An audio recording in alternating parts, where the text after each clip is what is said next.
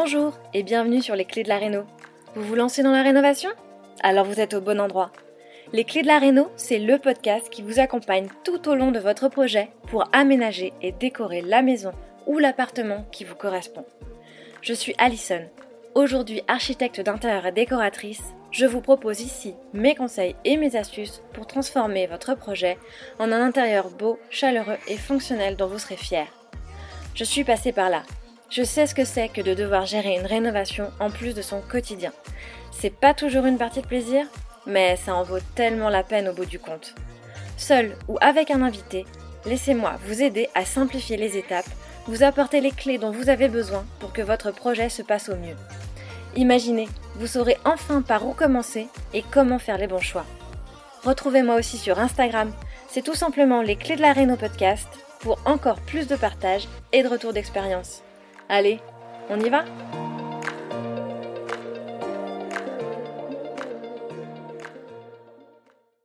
Bonjour et bienvenue dans ce nouvel épisode de Les clés de la Réno podcast. Je suis ravie de te retrouver enfin après plusieurs semaines d'absence et aujourd'hui on va parler d'un sujet brûlant, d'un sujet d'actualité. Rénover en 2023 malgré la crise économique parce qu'effectivement, la situation économique actuelle peut en inquiéter plus d'un, qu'elle a des répercussions dans tous les secteurs d'activité et que, naturellement, le secteur de la rénovation et du bâtiment plus largement n'y a pas échappé. Donc, l'idée aujourd'hui, c'est bien de parler concrètement de ce à quoi tu vas devoir t'attendre si tu rénoves cette année, quelles sont les conséquences de la récession qu'on connaît aujourd'hui, mais aussi de la crise qu'on connaît finalement depuis 2020, et donc comment ces conséquences vont ou ont déjà peut-être impacté tes projets. On va voir également comment tu peux te prémunir de ces conséquences et limiter au maximum les effets d'une telle crise sur ton projet. Et enfin, pour finir sur une note un peu plus positive, je te dirai pourquoi, à mon sens, c'est toujours une bonne idée de se lancer dans la rénovation malgré le contexte. Alors, si tu ne me connais pas et que tu m'écoutes pour la première fois, laisse-moi me présenter à nouveau rapidement. Je suis Alison, aujourd'hui architecte d'intérieur et décoratrice. Je suis moi-même une rénovatrice récidiviste, puisque avant de me reconvertir dans le métier à la suite d'une formation professionnalisante, j'ai rénové successivement deux maisons. Et c'est ces projets que j'ai vécu comme toi probablement, du coup, en tant que particulière, qui découvre ce que c'est que de mener ce type de projet d'ampleur et les travaux en général, qui m'ont donné la passion pour la rénovation et l'envie de transmettre à ce sujet. Effectivement, au cours de mes projets, de nombreuses fois, je me suis retrouvée perdue face à des questions sans réponse claire.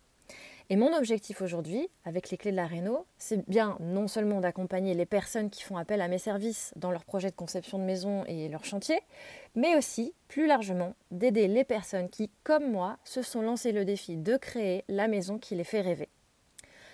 Aujourd'hui, on va donc voir comment mener son projet de rénovation dans les eaux troubles de la récession qu'on connaît actuellement. Tu vas le voir.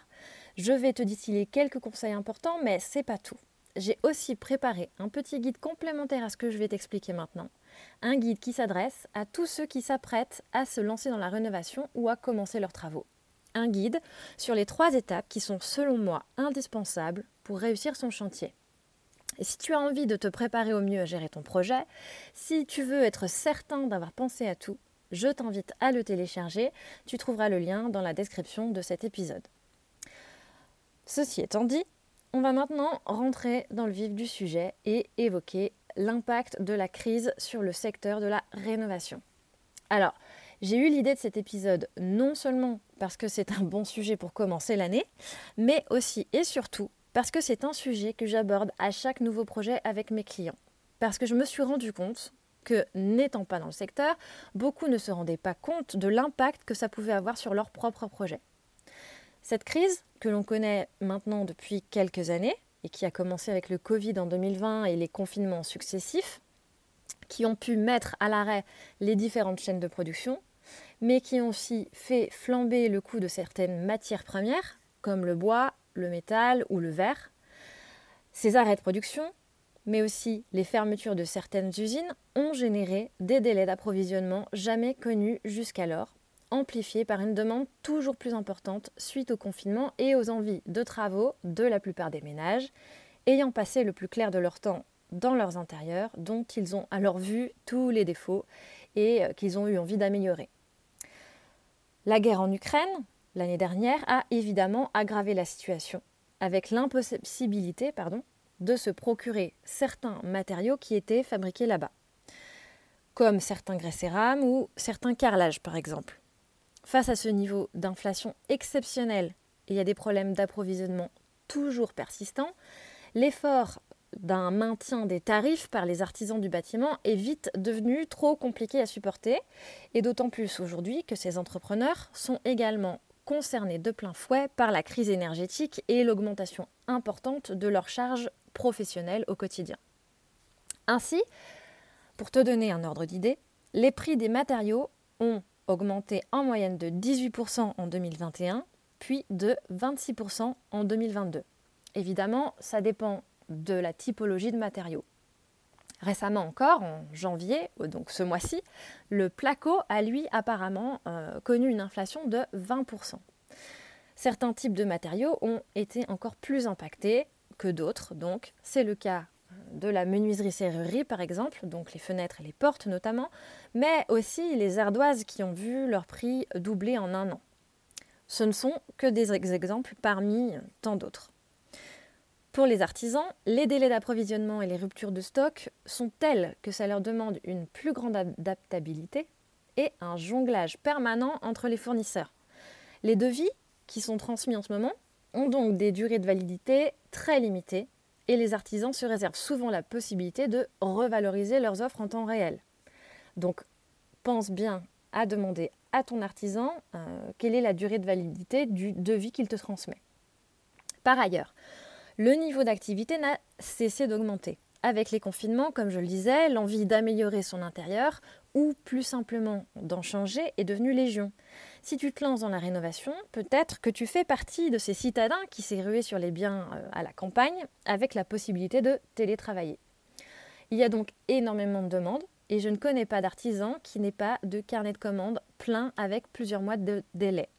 Les travaux liés à l'amélioration de la performance énergétique des logements poussés et subventionnés par l'État contribuent également fortement à réquisitionner ces artisans.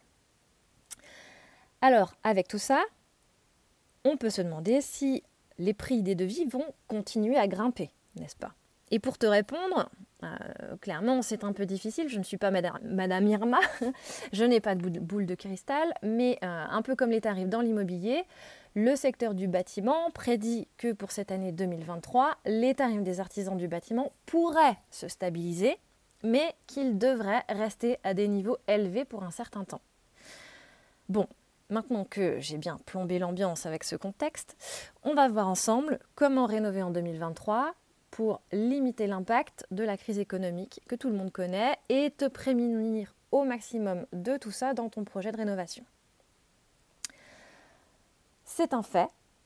Les coûts, les tarifs des matériaux, mais aussi des prestations ont augmenté. On a donc une réelle problématique budgétaire. Rénover, et surtout quand il s'agit d'une rénovation lourde, a toujours coûté une somme importante. Puisque contrairement aux idées reçues, rénover ne coûte pas moins cher que construire. Enfin, ça, c'est un autre sujet. Mais ce que je voulais dire aujourd'hui, c'est qu'avec la même somme, on fait moins. C'est logique, il faut s'y attendre. Et oui, il faut que tu t'attendes à ce que ça coûte plus cher que ce que tu ne penses. Mes clients sont toujours surpris par les montants des travaux dont ils ont besoin. Aujourd'hui, encore plus qu'hier. Aussi, et parce que selon le type de travaux dont tu as besoin, cela peut représenter aussi beaucoup de temps homme. C'est le cas de la peinture, par exemple, qui ne coûte pas excessivement cher en fourniture, mais qui nécessite beaucoup de temps de main-d'œuvre. D'où l'importance d'une estimation très précise de tes travaux à la fois sur la typologie des travaux, mais également sur leur estimation financière. Alors, pour obtenir une estimation précise, il faut donc être au plus près du marché en obtenant plusieurs devis comparables pour la même prestation. Et là, attention, j'insiste bien sur le mot comparable, puisqu'il est inutile de comparer des choses qui ne sont pas comparables, donc comparer des devis qui ne contiennent pas les mêmes prestations. Et pour avoir des devis comparables, il faut bien transmettre aux entreprises consultées un cahier des charges identique. Pour ce faire, je te conseille donc de poser par écrit ce cahier des charges en déterminant l'étendue de tes attentes et de l'intervention aussi précisément que possible afin que chaque artisan consulté dispose des mêmes informations. Ces estimations pourront te permettre d'y voir plus clair pour constituer ton budget prévisionnel et te permettront éventuellement de prioriser et ou, quand c'est possible ou quand c'est nécessaire, d'échelonner les travaux.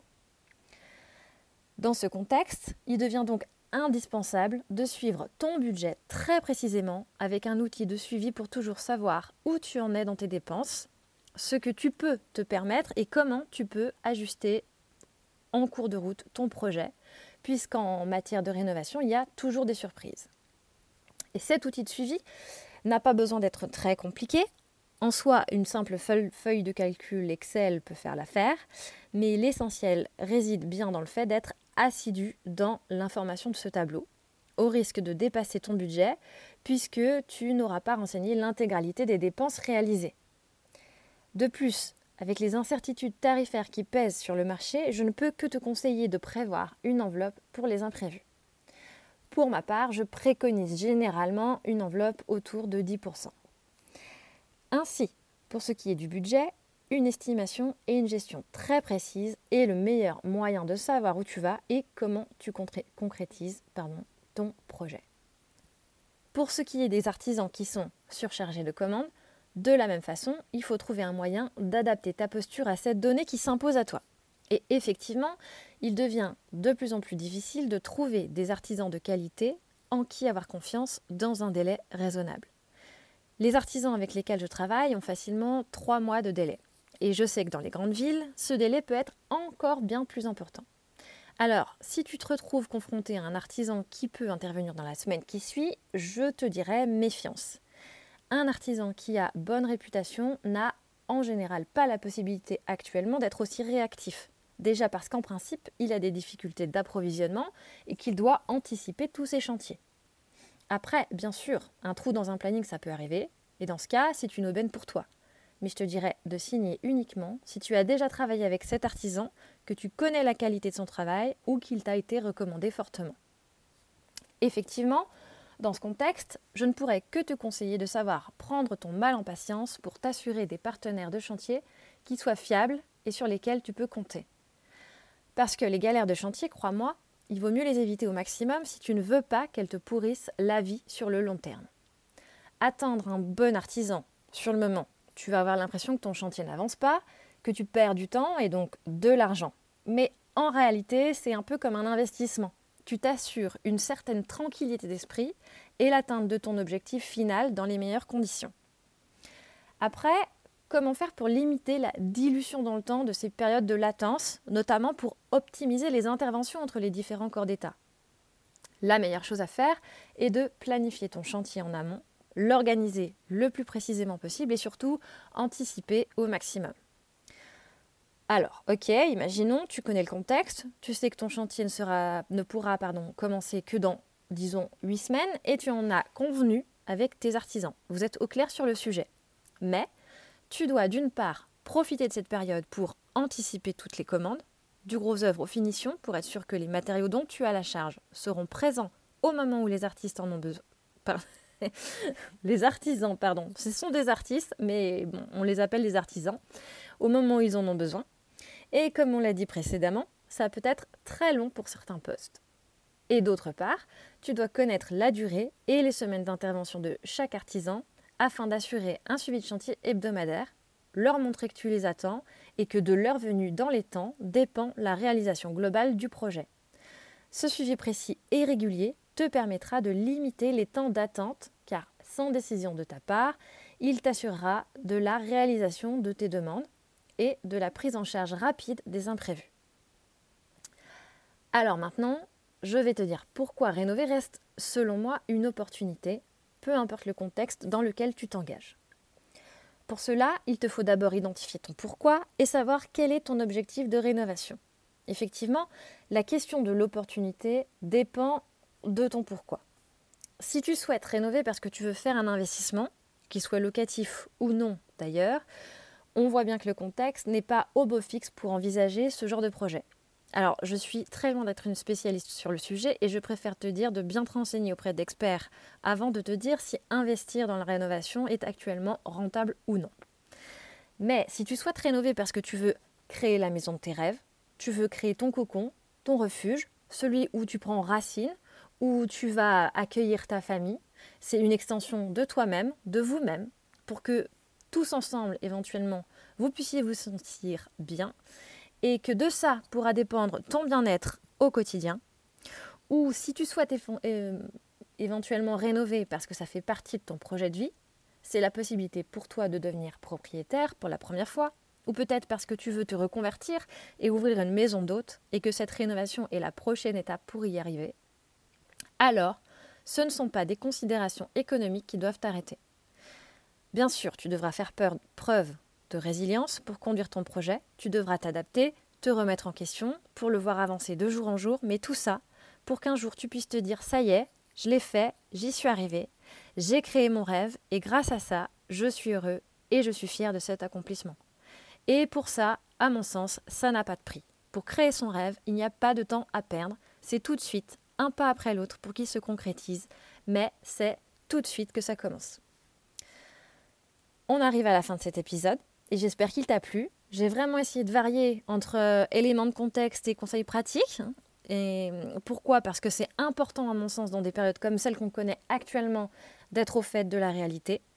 Et donc j'espère que ça t'a permis d'y voir plus clair, de savoir comment tu pouvais t'organiser pour gérer ta rénovation dans ce contexte.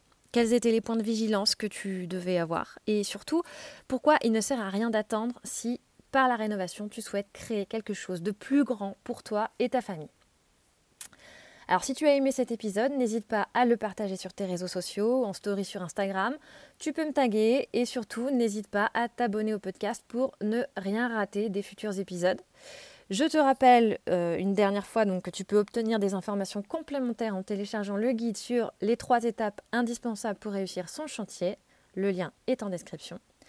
Je te remercie de ton écoute et je te dis à très bientôt. Si vous avez écouté jusqu'ici, c'est probablement que l'épisode vous a plu. Alors n'hésitez pas à en parler autour de vous. Amis, famille, tous ceux qui rénovent sont les bienvenus. Vous pouvez aussi évidemment laisser un commentaire sur Apple Podcast ou une note 5 étoiles sur Spotify. Et si vous souhaitez être informé des prochains épisodes, n'hésitez pas à vous inscrire à la newsletter ou à me suivre sur Instagram. Le podcast, c'est fini pour aujourd'hui, mais je vous dis à très vite pour un nouvel épisode.